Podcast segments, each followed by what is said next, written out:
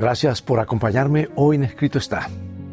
Tú sabes que al principio de cada año muchísimas personas hacen resoluciones, promesas sobre lo que están decididos a hacer de manera diferente o mejor en el año nuevo. Y después de comer en exceso durante la temporada navideña, no es raro que las personas tomen decisiones sobre comer o, no comer o perder peso y, y hacer ejercicio. Y algunas personas prometen ahorrar más dinero y gastar menos. O serán más amables con su cónyuge o, más pacientes con sus hijos.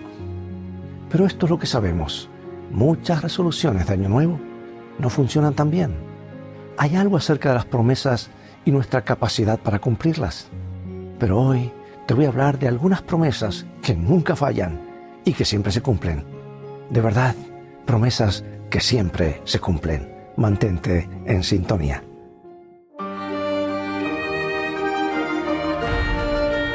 Escrito está, declara el mensaje final de Dios para nuestro tiempo, presentando al Cristo viviente como la respuesta a nuestras más profundas necesidades. Escrito está con el pastor Robert Costa. Pero primero retrocedamos en el tiempo. Era el año 1988, año electoral. Y al ser un año electoral, los políticos decían lo que tenían que decir para generar apoyo de cara a las elecciones. Y en la Convención Nacional Republicana, George Bush, padre, aceptó la nominación del Partido Republicano para ser su candidato presidencial. Peggy Noonan había escrito un discurso para Bush que reforzaba uno de los temas claves de Bush, la idea de que no aumentaría los impuestos para los estadounidenses. Durante el discurso, Bush habló con autoridad y pronunció esa famosa frase, lee mis labios, nada de nuevos impuestos. El discurso salió bien y Bush se convirtió en presidente Bush. Pero dos años más tarde, con la nación enfrentando un grave déficit presupuestario, el presidente Bush estaba bajo la presión de los políticos de ambos lados del pasillo. Entonces, como parte del acuerdo presupuestario de 1990, se aumentaron varios impuestos. La promesa no se cumplió. Ahora, no estoy tratando de criticar al expresidente Bush, no.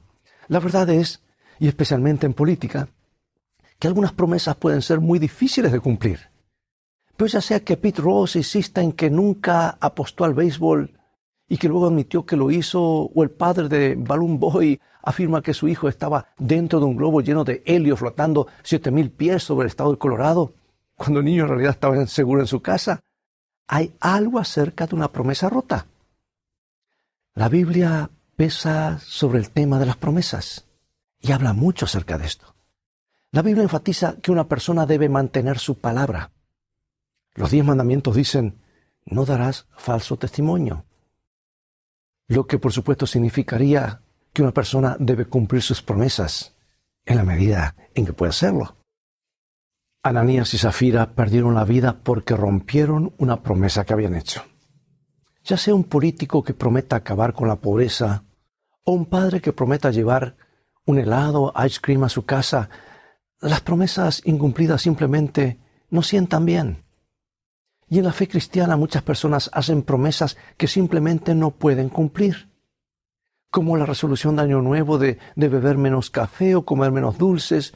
Una persona puede prometer a Dios o, prometerse a sí misma que de ahora en adelante orará más, dejará de decir groserías, controlará su temperamento, dejará el alcohol y... ¿Y qué sucede tan a menudo?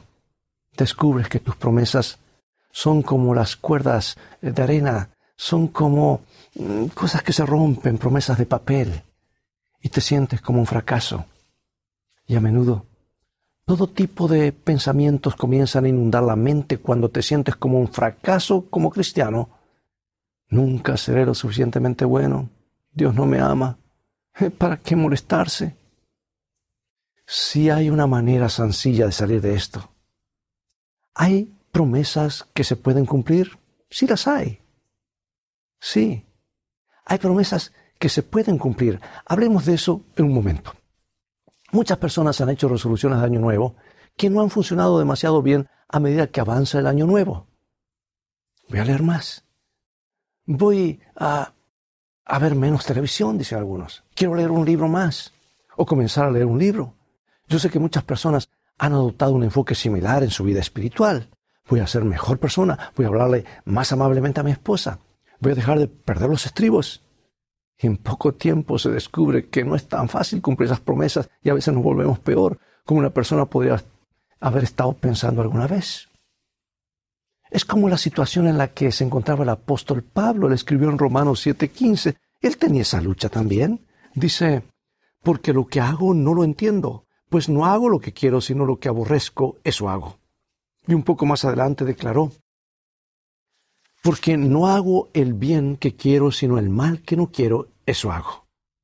Su problema no era la falta de intención o de querer todas las cosas equivocadas. Puede ser la persona más sincera, ferviente y de buen corazón del mundo, y aún así descubrir que sus buenas intenciones y sus grandes esperanzas pueden quedarse descorazonadamente cortas. Pero hace un momento mencioné que hay promesas que pueden cumplirse. Y entender esto es crucial para vivir una vida espiritual sana y feliz. Voy a compartir contigo un par de versículos de la Biblia. Hablando de Jesús y el Nuevo Testamento y el Nuevo Pacto, dice aquí en Hebreos capítulo 8, versículo 6, Pero ahora tanto mejor ministerio el suyo, cuanto es mediador de un mejor pacto establecido sobre mejores promesas. Nota lo que dice.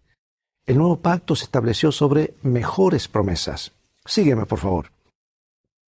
Cuando Moisés subió a la montaña para recibir los diez mandamientos, el pueblo le dijo a Dios, todo lo que el Señor ha dicho, eso lo haremos. Ahora sí que hay una resolución verdadera, ¿verdad? Como pueblo. Lo que Dios diga, eso haremos. Pero en el próximo capítulo, Dios le da a Moisés los diez mandamientos, pero Moisés estuvo en esa montaña por más tiempo de lo que esperaban los israelitas, y terminaron diciendo, en cuanto a Moisés no sabemos qué ha sido con él. Así que hicieron un becerro de oro y lo adoraron, y dijeron, lo que Dios diga, lo haremos. Un día dijeron eso, pero otro día estaban haciendo otra cosa diferente. Días después estaban adorando un ídolo. Ahora, ¿había algo malo en su promesa?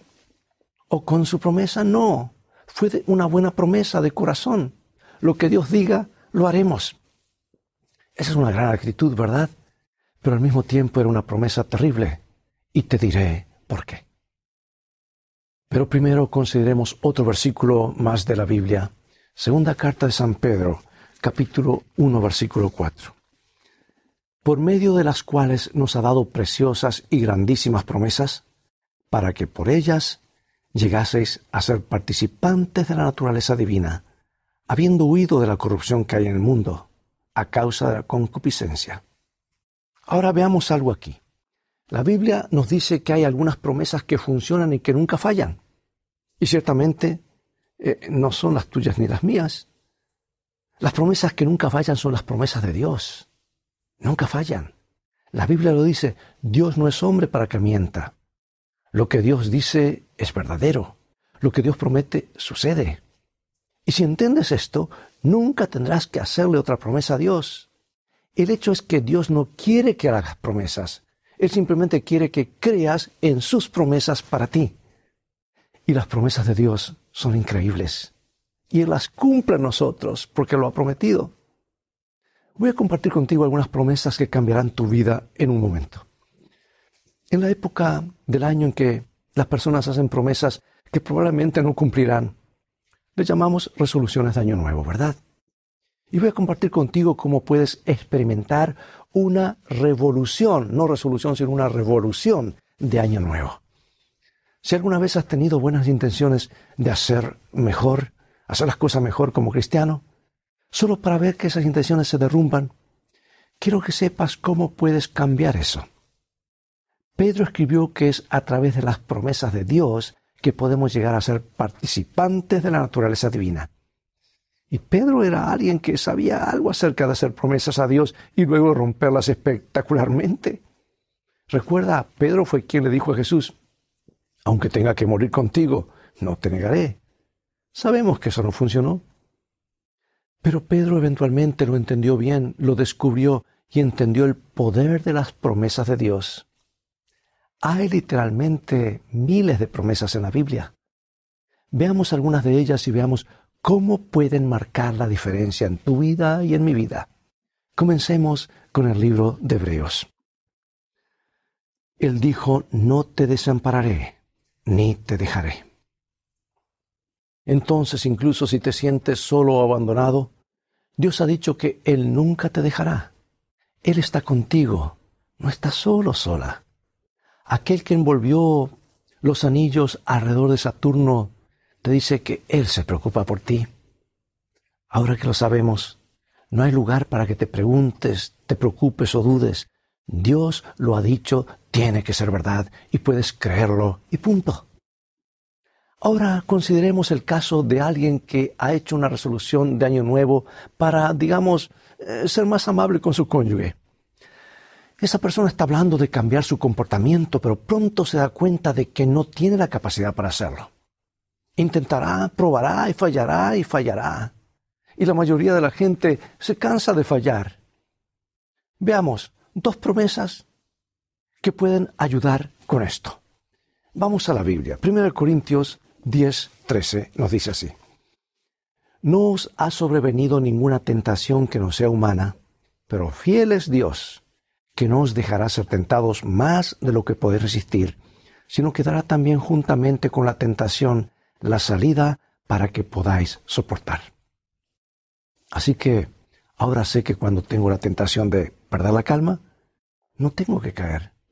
Basado en lo que dice la Biblia, puedo lidiar con esto. Recuerda lo que leímos, Dios hará una vía de escape. Y eso es una promesa. Podemos soportar la tentación con éxito porque se nos ha prometido que Dios nos dará una, vida, una vía de escape. Y esa vía de escape es Jesús. Cuando llega la tentación, podemos invocar a Cristo, al nombre de Jesús, y Él nos librará. Pero Robert, simplemente no sabes lo duro que es. Estoy seguro de que no, pero Conozco a Jesús y lo duro que es Él. Y eso es todo lo que necesitas saber. Judas 24.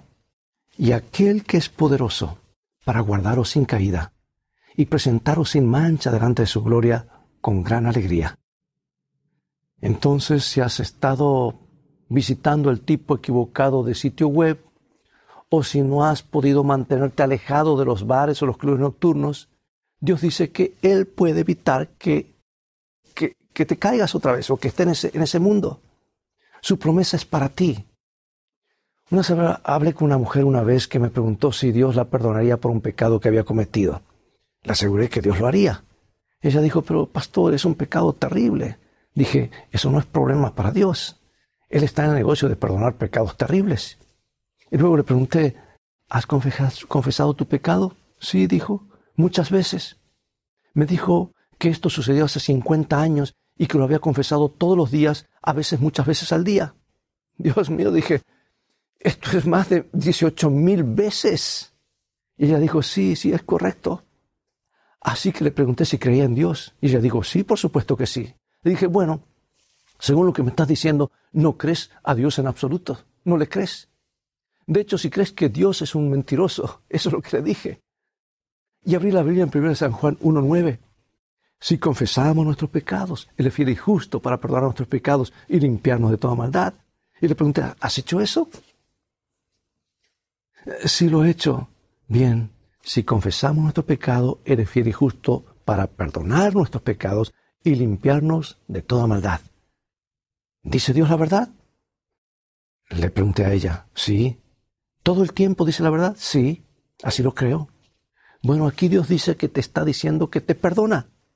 Y si Él te ha perdonado, ¿por qué volverías a Él y te confesarías de nuevo como si no creyeras la promesa que, que Él te ha hecho? La animé a creer en la promesa simple y poderosa de Dios para ella y no volver a pensar en esto. Y cuando la volví a ver, me dijo que esa noche tuvo la mejor noche de sueño que había tenido en 50 años. ¿Ves? Cuando Dios ha prometido, podemos creer en sus promesas. Cuando Dios dice que va a perdonar tus pecados, puedes darte el lujo de creer eso. En lugar de hacer promesas a Dios, puedes simplemente creer en las promesas de Dios para ti, reclamarlas y esperar que Dios obre poderosamente en tu vida. Hay miles de promesas más de Dios en la Biblia. Veamos solo un par más por un momento. Yo he encontrado 3.573 promesas. Y dice el himno, sus promesas son apoyo poderoso de mi fe. Mientras comienza el año nuevo, quiero animarte hoy a confiar en las promesas de Dios. Este es un momento en el que las personas suelen hacer resoluciones que generalmente no tienen mucho éxito, pocas semanas después ya desaparecen. Tú los puedes ver corriendo, haciendo ejercicios el primero de año, el segundo de la primera semana, después ya las calles están vacías otra vez. Pero puedes tener una resolución de año nuevo si experimentas el poder de las promesas de Dios en tu vida. Filipenses 4:19 Mi Dios, pues, suplirá todo lo que os falte conforme a sus riquezas en gloria en Cristo Jesús. Y eso es una promesa. ¿Y qué promesa? Puedes llevar esta promesa a Dios como si llevaras un cheque al banco y puedes esperar que Dios te proporcione lo que ha prometido proporcionar. Santiago escribió, Someteos pues a Dios, resistid al diablo y huirá de vosotros. Y en el libro de Malaquías, Dios nos promete que cuando diezmemos y demos ofrendas, Él abrirá las ventanas de los cielos y derramará tanta bendición que no tendremos suficiente espacio para recibirla. ¿Quién lo ha dicho? Dios. Y Dios siempre dice la verdad. Dios lo ha prometido. Puedes esperar que Él cumpla sus promesas. Y cuando basas tu experiencia en lo que Dios ha prometido hacer, ahora sí habrás encontrado la victoria y el éxito y mucho, mucha menos frustración de la que encontrarías si continuas tratando de cumplir las promesas que le has hecho a Dios. Ahora bien, estas dos últimas promesas, nota algo acerca de ellas. Santiago dijo, sométanse pues a Dios. Y luego dijo, resistir al diablo y huirá de vosotros. Y Malaquías dijo que cuando somos fieles a Dios en nuestras finanzas, entonces Él puede bendecirnos. Y Santiago dijo, humillaos delante del Señor y entonces Él os exaltará. Sabes que las promesas de Dios vienen con condiciones adjuntas, es decir, una persona no viviría sin tener en cuenta a Dios y luego le reclamaría las promesas de Dios. Eso sería presunción y no fe. Lo que hace la fe es reclamar las promesas de Dios y rendirse a Dios. Si vienes a Dios con fe, crees en sus promesas y luego dejas que Dios obre en tu vida de una manera poderosa para que se pueda hacer su voluntad, verás milagros. ¿Y qué milagros? Iba a decir, ¿por qué no comencé antes? Uno de los mejores libros que he leído que toca este tema es el libro El Camino a Cristo. Y yo quiero compartir contigo un pasaje de este poderoso librito, El Camino a Cristo, que de paso es el libro más traducido alrededor del mundo después de la Biblia. Dice, muchos dicen, ¿cómo me entregaré a Dios? Deseáis hacer su voluntad, mas sois moralmente débiles, esclavos de la duda y dominados por los hábitos de vuestra vida de pecado. Vuestras promesas y resoluciones son tan frágiles como telarañas. No podéis gobernar vuestros pensamientos, impulsos y afectos. El conocimiento de vuestras promesas no cumplidas y de vuestros votos quebrantados debilita la confianza que tuvisteis en vuestra propia sinceridad.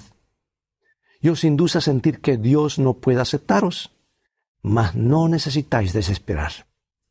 Lo que debéis entender es la verdadera fuerza de la voluntad. Este es el poder gobernante en la naturaleza del hombre, la facultad de decidir o escoger. Todo depende de la correcta acción de la voluntad. Dios dio a los hombres el poder de elegir, a ellos les toca ejercerlo. No podéis cambiar vuestro corazón, ni dar por vosotros mismos sus afectos a Dios, pero podéis escoger servirle. Podéis darle vuestra voluntad para que Él obre en vosotros tanto el querer como el hacer según su voluntad. Y de ese modo vuestra naturaleza entera estará bajo el dominio del Espíritu de Cristo. Vuestros afectos se concentrarán en Él y vuestros pensamientos se pondrán en armonía con Él. Desear ser bondadosos y santos es rectísimo, pero si no pasáis de esto, de nada os valdrá. Muchos se perderán esperando y deseando ser cristianos. no llegan al punto de dar su voluntad a Dios. No deciden ser cristianos ahora. Y por medio del debido ejercicio de la voluntad, puede obrarse un cambio completo en vuestra vida. Al dar vuestra voluntad a Cristo, os unís con el poder que está sobre todo principado y potestad. Tendréis fuerza de lo alto para sosteneros firmes y rindiéndoos así constantemente a Dios, seréis fortalecidos para vivir una vida nueva. Amigo, amiga, ¿no es esto alentador? No sin causa alguien ha dicho que este librito, El Camino a Cristo, es el mejor manual de terapia espiritual. Te lo recomiendo, léelo, te hará mucho bien. Yo lo he leído ya una docena de veces y siempre encuentro cosas nuevas. Qué maravilla lo que Dios ha prometido, las promesas de Dios. Si le das a Dios tu voluntad, Dios obrará en tu vida. Hoy creen sus promesas para ti y deja que Dios mantenga sus promesas para ti. Se cita que la sobreviviente del campo de concentración Corrie ten Boom dijo, cuando lo intento fracaso, cuando confío, Él tiene éxito. Escuché que ella encontraría una promesa en la Biblia, pondría su dedo sobre ella, se la expondría a Dios y diría, toma, lee lo que dice. Eso es audaz, ¿verdad? Pero eso es fe. Eso es confiar en las promesas de Dios. Tu experiencia no tiene que ser un ciclo de prueba y falla. Puedes reclamar las promesas de Dios y pedirle que cumpla sus promesas en tu vida. Y Dios siempre cumplirá sus promesas. Oremos. Gracias, oh Dios, por tus promesas. Son apoyo poderoso de mi fe, como dice el himno. Queremos aprender a confiar en ti. Queremos guardar en el pasillo de la memoria esas joyas de tu corazón a nuestro corazón para que podamos conocerte, amarte más y depender de ti con la seguridad que tú escuchas, cumples y respondes en tu tiempo más abundantemente de lo que nos imaginamos. Gracias por tu palabra. Gracias por Jesús, que es la palabra viviente. Queremos que tus palabras se graben en nuestra memoria, en nuestras neuronas. Tú mismo lo has prometido. Gracias, porque así lo harás. En el nombre de Jesús oramos. Amén.